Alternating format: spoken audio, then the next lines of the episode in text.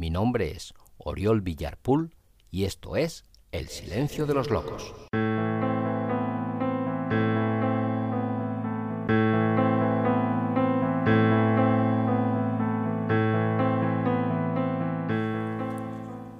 Hola, hola, hola. Sé bienvenida, sé bienvenido a un nuevo episodio de este tu podcast llamado El Silencio de los Locos. Hoy voy a continuar con la lectura de Demian de Hermann Hesse. Y el capítulo de hoy se llama La lucha de Jacob. No puedo resumir en pocas palabras lo que el extraño músico Pistorius me enseñó sobre Abraxas. Lo más importante que aprendí de él fue a dar un nuevo paso en el camino hacia mí mismo. Yo era entonces, con mis 18 años, un chico poco corriente, precoz en unos sectores y muy retrasado y desorientado en otros. Cuando me comparaba con los demás, me sentía unas veces orgulloso y satisfecho de mí mismo, pero otras deprimido y humillado. Unas veces me consideraba un genio, otras un loco. No conseguía compartir las alegrías y la vida de mis compañeros, y me hacía reproches y cábalas como si estuviera irremediablemente separado de ellos y se me negara la vida. Pistorius, que era un extravagante declarado, me enseñó a tener valor y respeto de mí mismo.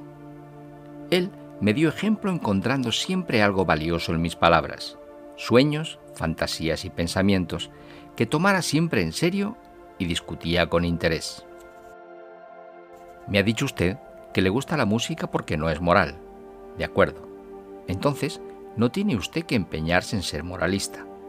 No debe compararse con los demás. Y si la naturaleza le ha creado como murciélago, no pretenda ser un avestruz. A veces se considera raro, se acusa de andar por otros caminos que la mayoría. Eso tiene que olvidarlo. Mire al fuego, observe las nubes, y cuando surjan los presagios y comience a hablar las voces de su alma, entréguese usted a ella sin preguntarse primero si le parece bien o le gusta al señor profesor, al señor padre o a no sé qué buen Dios. Así, uno se estropea, desciende a la acera y se convierte en fósil. Querido Sinclair, nuestro Dios se llama Abraxas y es Dios y diablo. Abarca el mundo oscuro y el claro. Abraxas no tiene nada que objetar a ninguno de sus pensamientos, a ninguno de sus sueños. No lo olvide. Le abandonará el día en que sea normal e intachable. Le olvidará y se buscará una nueva olla donde cocer sus ideas. El extraño sueño de amor era el más fiel de entre todos mis sueños. ¿Cuántas veces se repitió? Soñaba que entraba en nuestra vieja casa por el portal, bajo el escudo, y que quería abrazar a mi madre y que en su lugar encontraba entre mis brazos a una mujer grande, medio hombre, medio madre, que me inspiraba miedo, pero hacia la que me sentía ardientemente atraído. Me sentía incapaz de contar este sueño a un amigo. Me lo guardaba, aunque le hubiera revelado todo lo demás. Era mi rincón, mi secreto, mi refugio. Cuando estaba deprimido, rogaba a que me tocara el pasacalle del viejo Buxtehude.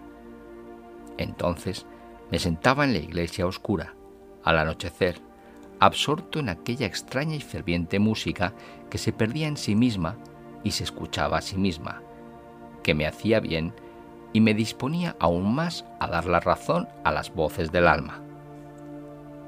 A veces nos quedábamos un rato en la iglesia, cuando la música del órgano había callado, contemplando cómo la tenue luz entraba y se perdía por las altas ventanas ojivales.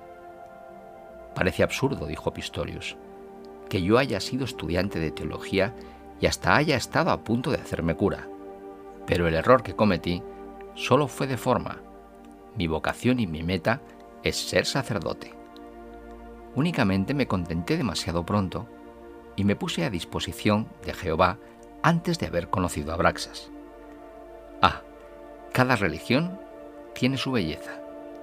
La religión es alma pura y da lo mismo que uno comulgue con los cristianos o que peregrine a la Meca. Entonces, opiné yo, podía usted haber sido sacerdote. No, Sinclair, no. Hubiera tenido que mentir. Nuestra religión se practica hoy como si no lo fuera. Simula que es obra de la razón. En último caso, hubiera podido ser sacerdote católico, pero protestante nunca. Los pocos creyentes verdaderos, conozco algunos, se atienen generalmente a la letra. A ellos no les podría decir, por ejemplo, que Cristo para mí no es un hombre, sino un héroe, un mito, una gigantesca sombra en la que la humanidad se ve proyectada a sí misma contra el muro de la eternidad. Y a los demás, a los que van a la iglesia a oír palabras sensatas para cumplir un deber, para no perderse algo y por otras razones parecidas, a esos, ¿qué les podría haber dicho? ¿Convertirlos? ¿Usted cree? Pero a mí eso no me interesa. El sacerdote no tiene que convertir a nadie. Quiere únicamente vivir entre creyentes, entre sus iguales, y quiere ser portador y expresión del sentimiento que forja nuestros dioses. Se interrumpió y luego siguió. Nuestra nueva fe, para la que hemos elegido el nombre de Abraxas, es hermosa, querido amigo. Es lo mejor que tenemos pero está aún en mantillas. Aún no le han crecido alas. Ah, una religión solitaria no es verdadera. Tiene que convertirse en comunitaria. Tiene que tener sus cultos, sus bacanales, sus fiestas y sus misterios. Se quedó pensativo y abstraído. ¿No se pueden celebrar los misterios a solas o en un círculo muy pequeño? Pregunté vacilante. Se puede, asintió. Yo los celebro desde hace mucho tiempo. He celebrado cultos que me acarrearían años de cárcel si se descubrieran. Pero sé que eso no es aún el camino verdadero. De pronto, me dio un golpe en el hombro asustándome. Muchacho, dijo con vehemencia, también usted celebra misterios. Sé que tiene usted sueños de los que nada me dice. No los quiero conocer, pero le digo una cosa. Vívalos todos, viva esos sueños, eríjales altares, no es lo perfecto, pero es un camino. Ya se verá si nosotros, usted y yo, y algunos más, somos capaces de renovar el mundo. Pero debemos renovarlo en nosotros mismos, día a día. Si no, nada valemos. Piense en ello. Usted tiene 18 años, Sinclair, y no corre detrás de las prostitutas. Usted debe tener sueños de amor, deseos de amor Quizá son de tal especie que le asustan. No los tema. Son lo mejor que posee, créame. Yo he perdido mucho por haber amordazado mis sueños cuando tenía su edad. Eso no debe hacerse. Cuando se conoce a Abraxas, ya no se debe hacer. No hay que temer nada, ni creer ilícito nada de lo que nos pide el alma. Asustado objeté. Pero no se puede hacer todo lo que a uno le apetece. No se puede matar a un hombre porque a uno le resulta desagradable. Se acercó más a mí. En determinadas circunstancias se puede hasta eso. Pero la mayoría de las veces se trata de un error. Yo no digo que usted haga todo lo que le pase por su mente, no. Pero tampoco debe usted envenenar las ideas, reprimiéndolas y moralizando en torno a ellas, porque tienen su sentido en vez de clavarse a sí mismo o a otro en una cruz, se puede beber vino en una copa con pensamientos elevados, pensando en el misterio del sacrificio. Se puede también, sin estas ceremonias, tratar los propios instintos, las llamadas tentaciones de la carne, con amor y respeto. Entonces, nos descubren su sentido porque todas tienen sentido. Cuando se le vuelva a ocurrir algo muy aberrante o pecaminoso, Sinclair cuando desee de pronto matar a alguien o cometer no sé qué monstruosidad inconmensurable, piense un momento que es Abraxas el que está fantaseando en su interior. El hombre a quien quiere matar nunca es fulano o vengano. Seguramente es solo un disfraz. Cuando odiamos a un hombre, odiamos en su imagen algo que se encuentra en nosotros mismos. Lo que no está dentro de nosotros mismos no nos inquieta. Nunca había dicho Pistorius nada que me llegara tan hondo. No pude contestar nada. Lo que me había impresionado vivamente era la coincidencia de esas palabras con las de Demian, que yo llevaba en mi alma desde hacía años. Los dos no se conocían y los dos me decían lo mismo. Las cosas que vemos, dijo Pistorius con voz apagada, son las mismas cosas que llevamos en nosotros. No hay más realidad que la que tenemos dentro. Por eso, la mayoría de los seres humanos vive tan irrealmente, porque cree que las imágenes exteriores son la realidad y no permiten a su propio mundo interior manifestarse. Se puede ser muy feliz así, desde luego, pero cuando se conoce lo otro, ya no se puede elegir el camino de la mayoría, Sinclair. El camino de la mayoría es fácil, el nuestro difícil. Caminemos. Unos días más tarde, después de haberle esperado dos veces en vano, la encontré por la noche en la calle. Apareció por una esquina solo, empujado por el frío viento nocturno, dando traspiés y completamente borracho. No quise hablarle. Pasó junto a mí sin verme, con ojos alucinados y muy solos, como si siguiera una llamada misteriosa desde lo desconocido. Le seguí hasta el final de una calle.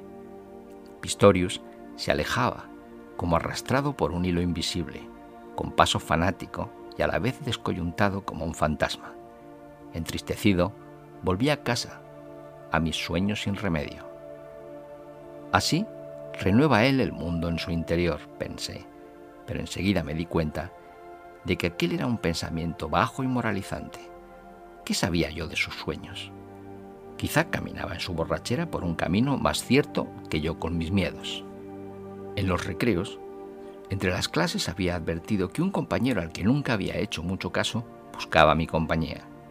Era un chico pequeño, de aspecto débil, delgado, con pelo fino y rojizo, que tenía algo especial en su mirada y en su comportamiento. Una tarde, cuando yo volvía a casa, me esperó en la calle. Me dejó pasar, corrió detrás de mí y se quedó parado delante de la puerta de mi casa. ¿Quieres algo de mí? le pregunté. Quería solamente hablar contigo, dijo tímidamente. Por favor, acompáñame un poco. Le seguí y noté que estaba muy excitado y expectante. Sus manos temblaban. ¿Eres espiritista? pregunté de golpe. No, Knauer, dije riendo, ni por asomo. ¿Cómo se te ha ocurrido? Pero eres teósofo, ¿verdad? Tampoco. Oh, no te cierres así. Intuyo que en ti hay algo especial. Se te ve en los ojos.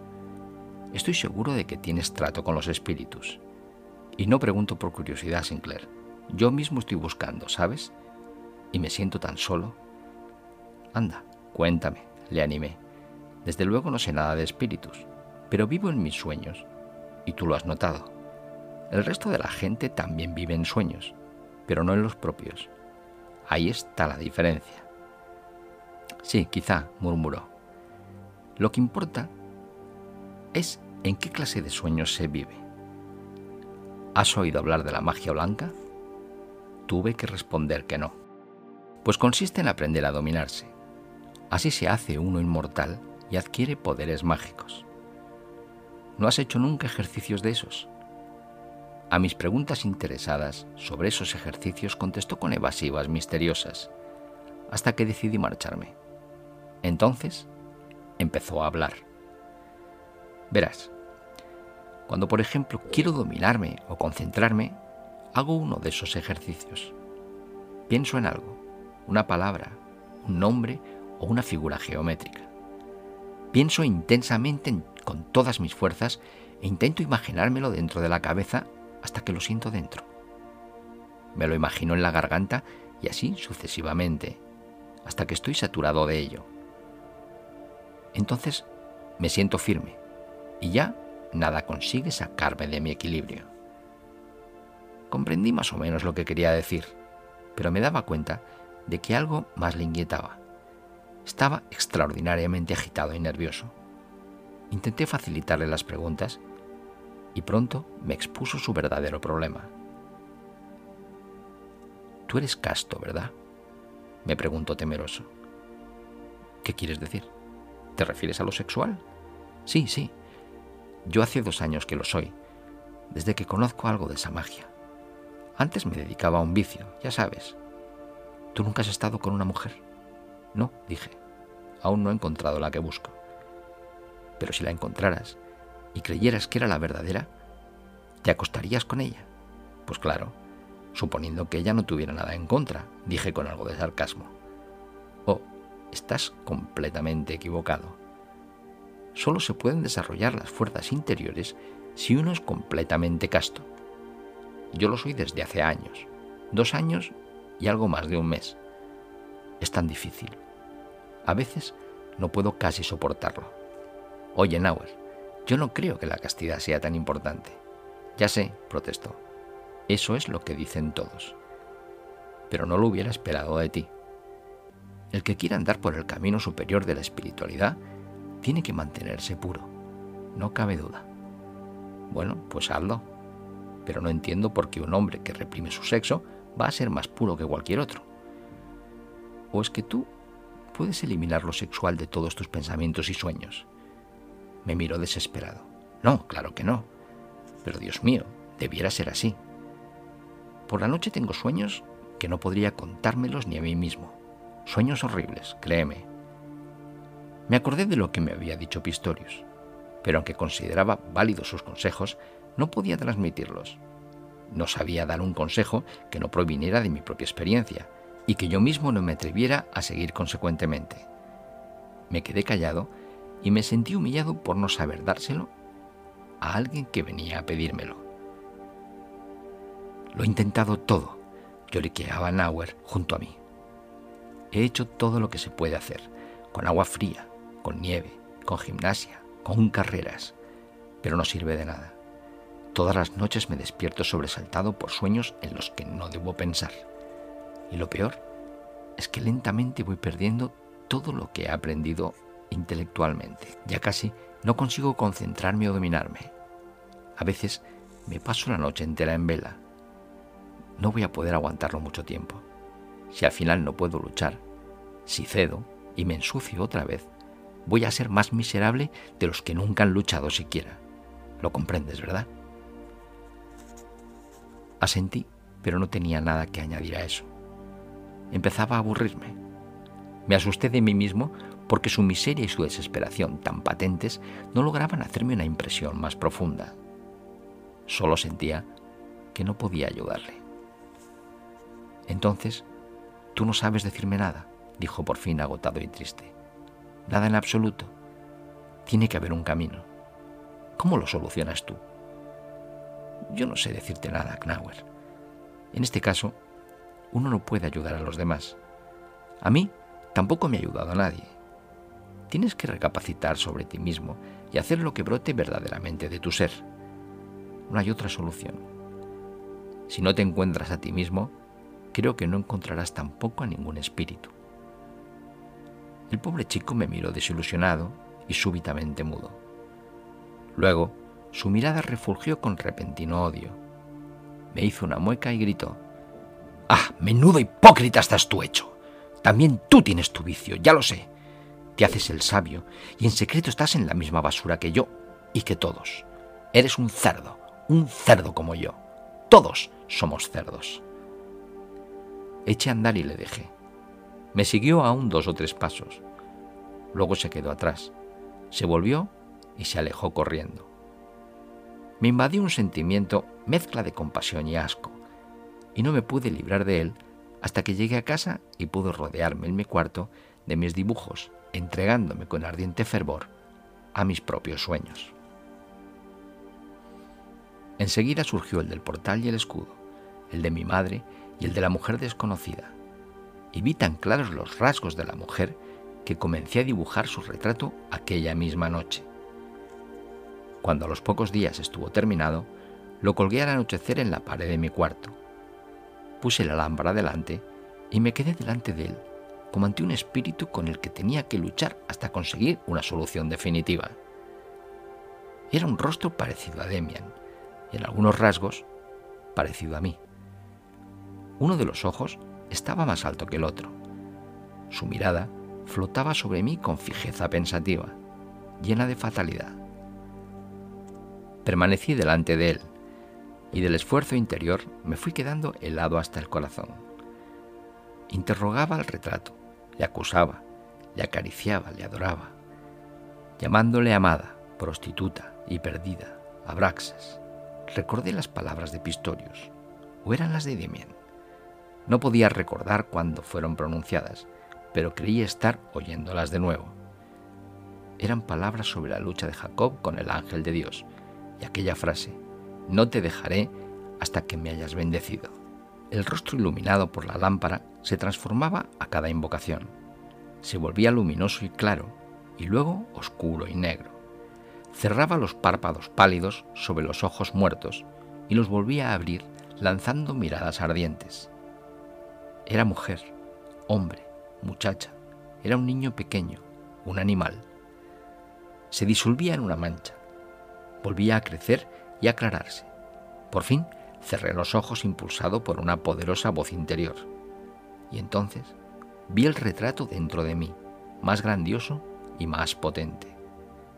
Quise arrodillarme delante de él, pero estaba tan dentro de mí que no pude separarlo de mí mismo, como si se hubiera asimilado por completo a mí yo.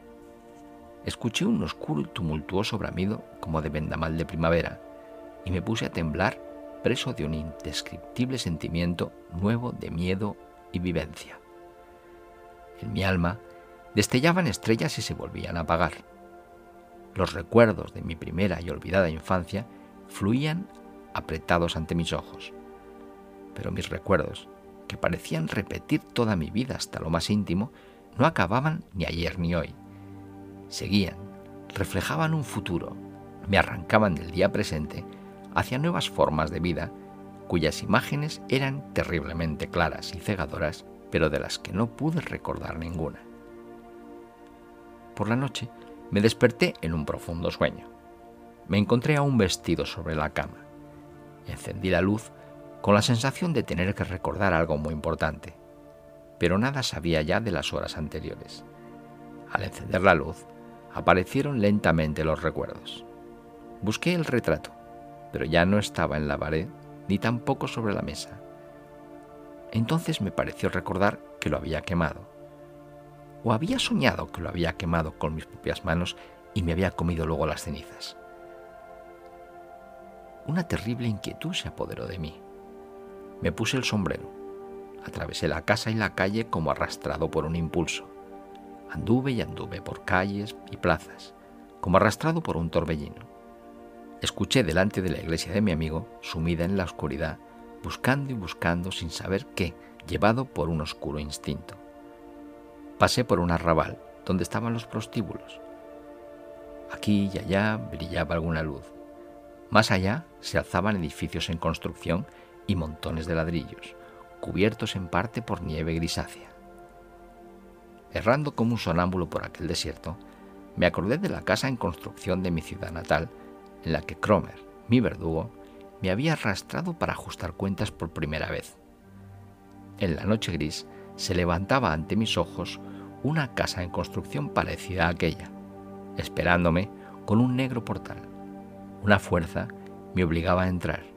Quise alejarme, tropezando con la arena y los escombros, pero la fuerza era irresistible. Tuve que entrar. Dando traspiés sobre vigas y ladrillos rotos, entré tambaleándome en el desolado recinto.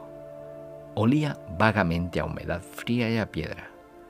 Había un montón de arena, un manchón blanquecino. El resto estaba a oscuras. Me llamó una voz espantada. Sinclair, por Dios, ¿de dónde sales? Junto a mí emergió de la oscuridad una silueta humana, un chico pequeño y delgado como un fantasma y con cabellos erizados. Reconocí a mi compañero Gnauer. ¿Cómo has venido hasta aquí? me preguntó enloquecido de excitación. ¿Cómo has podido encontrarme? No comprendí lo que quería decir. No te he buscado, dije aturdido. Cada palabra me costaba esfuerzo y salía trabajosamente entre mis labios torpes y helados. Me miró desconcertado. ¿No me has buscado? No. Algo tiraba de mí. ¿Me has llamado tú? Seguro que me has llamado. ¿Qué haces? Si es de noche, Me rodeó desesperadamente con sus brazos delgados. Sí, de noche. Pronto amanecerá. Oh, Sinclair, tú no me has olvidado. ¿Podrás perdonarme? ¿Perdonarte qué? Oh, me porté mal contigo. En aquel momento me vino a la memoria nuestra conversación. ¿Cuántos días habían transcurrido desde entonces? ¿Cuatro? ¿Cinco? Me daba la impresión de que había pasado una eternidad. De pronto me di cuenta de todo. No solo de lo ocurrido entre nosotros, sino también de por qué había venido yo a aquel lugar y de lo que Knauer había querido hacer. ¿Querías suicidarte, Knauer? Se estremeció de frío y de miedo. Sí, quería. No sé si hubiera podido. Quería esperar hasta el amanecer. Le conduje afuera. Los primeros rayos de luz de la mañana, horizontales y fríos, brillaban mortecinos en el aire gris. Le llevé un trecho cogido del brazo. Ahora te vas a casa y no dices a nadie nada. Te has equivocado de camino, ¿comprendes? No somos cerdos como tú crees. Somos seres humanos. Creamos dioses y luchamos con ellos, y ellos nos bendicen. Seguimos caminando en silencio y nos separamos. Cuando llegué a casa era de día. Lo mejor que me ofreció aquel tiempo en Saint fueron las horas que pasé con Pistorius, junto al órgano o frente al fuego de la chimenea. Leímos juntos un texto griego sobre Abraxas. Él me leyó unos fragmentos de una traducción de los Vedas y me enseñó a recitar la sagrada Om. Sin embargo, no fueron esas sabidurías las que me impulsaron hacia adelante, sino más bien todo lo contrario. Lo que me hacía bien era avanzar en mi interior la creciente confianza en mis propios sueños, pensamientos e intuiciones, y también la conciencia creciente del poder que llevaba en mí mismo. Con Pistorius me entendía en todos los sentidos. No necesitaba más que pensar intensamente en él para que apareciera o me llegara un saludo suyo. Podía preguntarle cualquier cosa, como a Demian, sin necesidad de que estuviera delante no necesitaba más que imaginármelo y dirigirle mis preguntas en forma de intensos pensamientos. Toda la fuerza psíquica vertida en la pregunta me volvía convertida en respuesta. Pero no era la persona de Pistorius la que me imaginaba, ni la de Max Demian, sino el retrato soñado y dibujado por mí. Era esta imagen andrógina de mi demonio, mitad hombre, mitad mujer, a la que tenía que invocar. Ahora ya no vivía solamente en mis sueños y sobre el papel, sino en mí, como una imagen ideal, como potenciación de mí mismo. Mis relaciones con Nauer, el suicida frustrado, tomaron un matiz curioso y a veces casi cómico. Desde aquella noche en la que yo le había sido enviado, iba detrás de mí como un criado o un perro fiel, intentando unir su vida a la mía y siguiéndome ciegamente. Acudía a mí con las preguntas y los deseos más raros. Quería ver espíritus, aprender la cábala, y no me quería creer cuando le aseguraba que yo no sabía nada de esas cosas. Me creía capaz de todo. Era curioso que muchas veces viniera con sus preguntas tontas y raras precisamente cuando yo mismo tenía algún problema que resolver, y que sus caprichosas ocurrencias y preocupaciones me dieran a menudo la clave y el impulso para solucionar las mías. Con frecuencia, su presencia me molestaba y yo le ordenaba que se marchara con tono autoritario. Pero al mismo tiempo sentía que también él me había sido enviado, que también él me devolvía doblado lo que yo le daba, que también él era como un guía, o más bien un camino para mí. Los libros y escritos absurdos que me traía y en los que él buscaba su salvación me enseñaron más de lo que yo podía imaginar en aquel momento. Más adelante, Knauer desapareció de mi vida sin pena ni gloria. Con él no hubo necesidad de explicaciones, pero con Pistorius sí. Con Pistorius me sucedió algo muy extraño al final de mi época en el colegio. Tampoco los hombres bondadosos se libran de entrar a lo largo de su vida una o varias veces en conflicto con las bellas virtudes de la piedad y de la gratitud. Cada hombre tiene que dar una vez el paso que le aleja de su padre de su maestro. Cada cual tiene que probar la dureza de la soledad, aunque la mayoría de los hombres aguanta poco y acaba por claudicar. De mis padres y de su mundo, el mundo claro de mi niñez, me había separado sin lucha. Lenta y casi imperceptiblemente me había alejado de ellos. Aquello me dolía y durante las visitas a casa me amargaba las horas. Sin embargo, no llegaba hasta el corazón. Se podía soportar. Pero en los casos en los que no había sido la costumbre, sino el más mínimo impulso el que nos había llevado a ofrecer amor y veneración, cuando hemos sido discípulos y amigos de todo corazón, el momento de reconocer que la corriente dominante en nosotros se aparta de la persona querida es amargo y terrible. Cada pensamiento que rechaza al amigo y al maestro se vuelve con aguijón venenoso contra nuestro propio corazón. Cada golpe de defensa nos da en la propia cara. A quien creía actuar según una norma moral válida, se le aparecen las palabras infidelidad e ingratitud como vergonzosos reproches y estigmas. El corazón aterrado huye temeroso a refugiarse en los amados valles de las virtudes infantiles. Me costaba trabajo comprender que también esta ruptura ha de ser llevada a cabo, que también hay que cortar ese lazo. Poco a poco, un sentimiento fue negándose en mí a reconocer a mi amigo Pistorius incondicionalmente como guía. Su amistad, su consejo, su consuelo y su presencia había sido lo mejor que yo había tenido en los meses más difíciles de mi adolescencia. A través de él, Dios me había hablado. De su boca habían salido mis sueños, clarificados e interpretados. Él me había dado el valor de aceptarme a mí mismo, y ahora sentía una creciente resistencia contra Pistorius. Creía oír demasiadas enseñanzas en sus palabras y sentí que captaba solamente una parte de mi ser. No hubo riña ni discusión entre nosotros, ni ruptura, ni siquiera una explicación. Le dije una sola palabra, en el fondo inocente, pero que precisamente en aquel momento rompió toda nuestra ilusión en mil pedazos multicolores. El presentimiento de que esto sucedería me venía obsesionando desde hacía tiempo y se transformó en certidumbre un domingo en su vieja habitación de sabio. Estábamos tumbados en el suelo frente al fuego. Él hablaba de los misterios y formas de religión que estudiaba y en los que meditaba, y cuyo posible futuro le preocupaba. Sin embargo, a mí todo ello me parecía más curioso e interesante que esencialmente vital. Me sonaba a erudición, a búsqueda fatigosa entre las ruinas de mundos pretéritos, y de pronto sentía aversión contra esa manera de ser, contra ese culto a la mitología, contra ese rompecabezas de viejas doctrinas religiosas. Pistorius, dije súbitamente con una explosión de maldad que a mí mismo me asustó y sorprendió. Debiera usted contarme algún sueño, un sueño verdadero que haya tenido por la noche. ¿Sabe? Eso que me está contando es tan arqueológico. Nunca me había oído hablar así.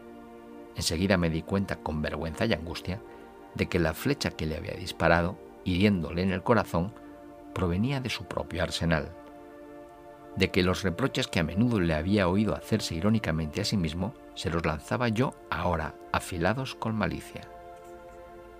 Pistorius se percató de mi intención inmediatamente y se quedó callado. Le observé con el corazón en un puño y vi cómo se ponía profundamente pálido. Después de un largo silencio, colocó un leño en el fuego y dijo tranquilo, tiene usted razón, Sinclair. Es muy inteligente. Procuraré no molestarle con arqueologías. Habló muy sereno, pero yo percibí perfectamente el dolor de la herida. ¿Qué había hecho? Estuve a punto de echarme a llorar. Quise volverme hacia él con cariño, pedirle perdón, confirmarle mi amistad, mi profunda gratitud. Me acudieron a la mente palabras llenas de emoción, pero no pude pronunciarlas. Me quedé tumbado mirando el fuego callado. Él tampoco habló. Y así permanecimos los dos mientras el fuego se consumía y se desmoronaba. Y con cada llama que se extinguía, sentí que algo hermoso y profundo, que nunca más volvería, se apagaba y volatilizaba. Creo que me ha comprendido mal, dije por fin entre dientes con voz seca y ronca. Estas estúpidas palabras sin sentido salieron mecánicamente de mi boca, como si las estuviera leyendo en un serial del periódico. Le comprendo perfectamente, dijo Pistorius muy bajo. Tiene usted razón, se interrumpió. Luego siguió lentamente, en la medida que un hombre puede tener razón contra otro hombre. No, no, clamaba algo en mí. No tengo razón. Pero no pude decir nada. Sabía que con mi corta frase había puesto al descubierto su debilidad esencial, su problema y su herida. Había tocado el punto en el que él desconfiaba de sí mismo. Su ideal era arqueológico. Pistorius buscaba mirando hacia atrás. Era un romántico. Y de pronto comprendí que lo que Pistorius había sido para mí no podía serlo para él mismo. Y que tampoco podía darse a sí mismo lo que él me había dado. Me había enseñado un camino que le sobrepasaba y dejaba atrás. También a él, al guía. Dios sabe cómo surgen semejantes palabras. Yo no me había propuesto nada, ni había tenido ni idea de la catástrofe que iba a provocar. Había dicho algo cuyo alcance no conocía en el momento de expresarlo. Había cedido a una pequeña ocurrencia, un poco maliciosa, y ésta se había convertido en fatalidad. Había cometido una pequeña y desconsiderada grosería que se había convertido para él en una sentencia. ¿Cómo desea aquel día que Pistorius se hubiera enfadado o defendido, que me hubiera gritado, pero no lo hizo. Yo lo tuve que resolver todo solo conmigo mismo. Pistorius hubiera sonreído si hubiese podido, pero no pudo, y por eso me di cuenta de lo hondo que le había herido. Pistorius, al recibir en silencio el golpe que yo, su indiscreto e ingrato discípulo, le asestaba, al darme la razón y reconocer mis palabras como su destino, me obligó a odiarme a mí mismo, al mismo tiempo que centuplicaba las proporciones de mi imprudencia. Al descargar el golpe, había creído dar a un hombre fuerte y alerta, pero se trataba de un hombre callado y paciente, indefenso, que se rendía en silencio. Estuvimos aún un largo rato tumbados ante el fuego, que se extinguía. Cada figura en las cenizas ardientes, cada brasa que se rompía, me traía a la memoria horas felices, hermosas y fecundas, aumentando más y más mi culpa y mi deuda ante Pistorius. Finalmente, no pude resistir más. Me levanté y me fui. Permanecí mucho tiempo delante de su puerta, en la escalera oscura, delante de la casa, esperando que quizá viniera detrás de mí. Por fin me marché y anduve horas y horas por la ciudad y las afueras, el parque y el bosque, hasta que se hizo de noche. Aquella noche sentí por primera vez el estigma de Caín sobre mi frente. Lentamente comencé a reflexionar. Mis pensamientos empezaban acusándome y defendiendo a Pistorius, pero acababan siempre en lo contrario. Mil veces estuve a punto de arrepentirme y retirar mis precipitadas palabras, pero éstas habían sido verdad. Entonces conseguí comprender a Pistorius y reconstruir ante mis ojos su sueño, el de ser sacerdote, predicar la nueva religión, instaurar nuevas formas de fervor, de amor y adoración, crear nuevos mitos. Pero esto no era su fuerza ni su misión. Le gustaba demasiado permanecer en el pasado, conocía demasiado bien lo pretérito, sabía demasiadas cosas de Egipto, India, Mitra y Abraxas. Su amor estaba atado a imágenes que el mundo ya conocía y él sabía en el fondo mejor que nadie que lo nuevo debía ser diferente, que debía brotar de suelo virgen y no de los museos y las bibliotecas. Su misión era quizá ayudar a los hombres a encontrarse a sí mismos, como me había ayudado a mí, pero no era darles lo insólito, los dioses nuevos. En estos momentos tuve una certeza fulminante. Cada uno tenía una misión, pero esta no podía ser elegida, definida, administrada a voluntad. Era un error desear nuevos dioses y completamente falso querer dar algo al mundo. No existía ningún deber, ninguno, para un hombre consciente, excepto el de buscarse a sí mismo, afirmarse en su interior, tantear un camino hacia adelante sin preocuparse de la meta que pudiera conducir. Aquel descubrimiento me conmovió profundamente. Este fue el fruto de aquella experiencia.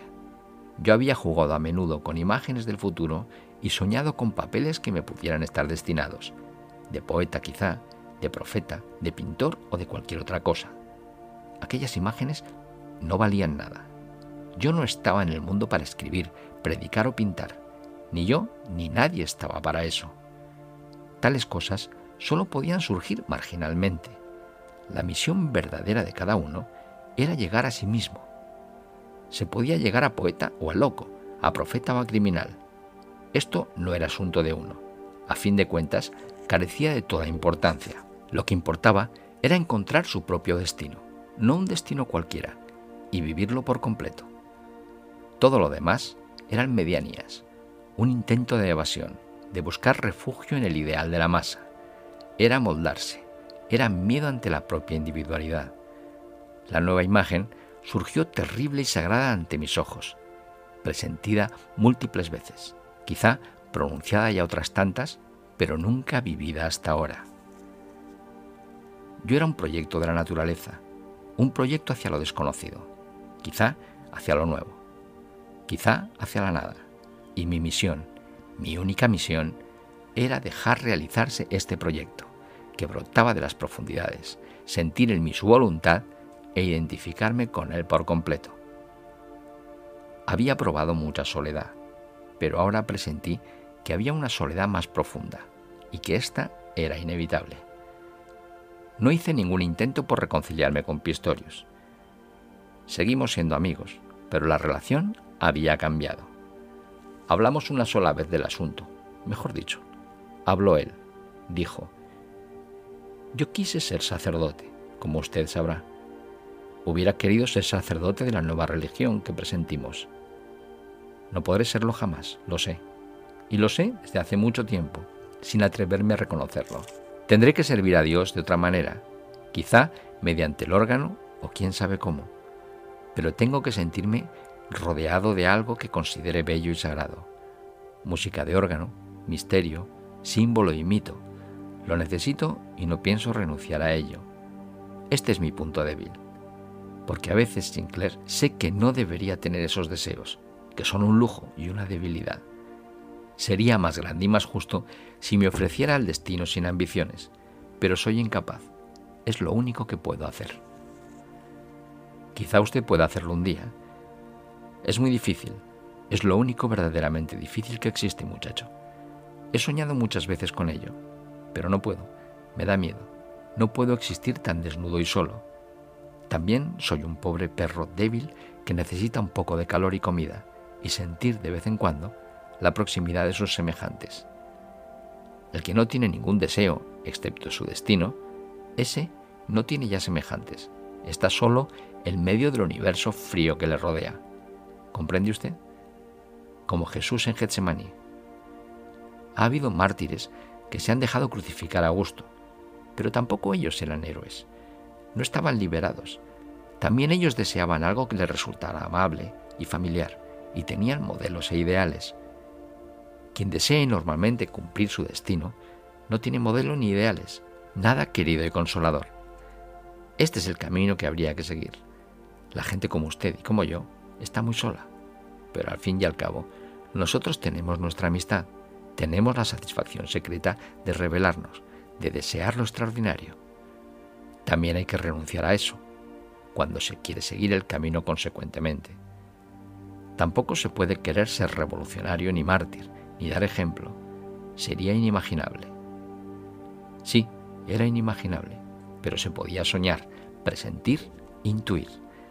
Algunas veces en momentos tranquilos sentía algo de aquello y concentraba la mirada en mí mismo, contemplando mi destino en los ojos abiertos y fijos, que estuvieran llenos de sabiduría o de locura, que irradiaran amor o profunda maldad, daba lo mismo. No había posibilidad de elección o de deseo. Solo existía la posibilidad de desearse a sí mismo, de desear el propio destino. Hasta ese punto me había servido Pistorius de guía durante un trecho. En aquellos días anduve como loco con la tempestad desatada en mi interior. Cada paso significaba un peligro. No veía nada más que la oscuridad abismal que se abría ante mis ojos y a la que conducían, perdiéndose en ella, todos los caminos que había conocido hasta entonces. En mi mente vislumbraba la imagen de un guía que se parecía a Demian, y en cuyos ojos estaba escrito mi destino. Escribí sobre un papel mi guía me ha abandonado. Estoy en plena oscuridad. No puedo andar solo. Ayúdame. Quería mandárselo a Demian, pero no lo hice. Cada vez que lo iba a hacer, me parecía una estupidez carente de sentido. Pero me aprendí de memoria la pequeña oración y la repetía a menudo en mi mente. Me acompañaba siempre y empecé a intuir lo que era rezar. La época escolar tocaba a su fin. Mi padre había planeado que hiciera un viaje de vacaciones antes de mandarme a la universidad. ¿A qué facultad? No lo sabía aún. Decidieron que estudiara un semestre de filosofía. Hubiera estado también de acuerdo con cualquier otro estudio. Queridas, queridos, así termina el capítulo llamado La lucha de Jacob, perteneciente al libro de Hermann Hesse Demian. En un próximo episodio de este podcast escucharemos el capítulo número 7, llamado Frau Eva. Ya sin más, me despido de todas vosotras y todos vosotros, deseándoos la mayor felicidad del mundo, y nos vemos en un próximo episodio. Muchas gracias y hasta otra.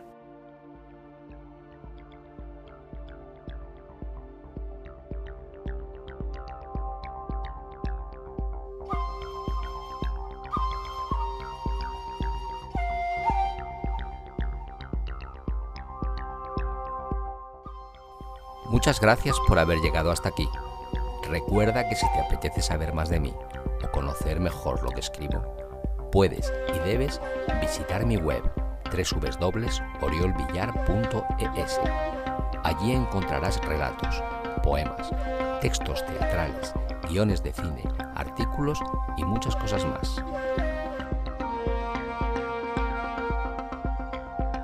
Si quieres contactar conmigo, Puedes hacerlo en Facebook y en Instagram.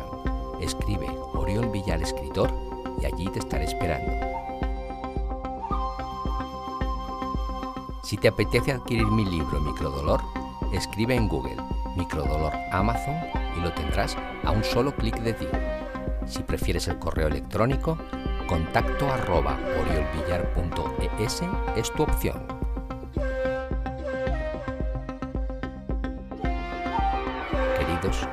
Queridas, esto ha sido todo por hoy. Espero que el episodio te haya gustado y si así ha sido, compártelo en tus redes sociales para que otros puedan disfrutarlo igual que tú has hecho. Y nunca olvides que la belleza es la otra forma de la verdad.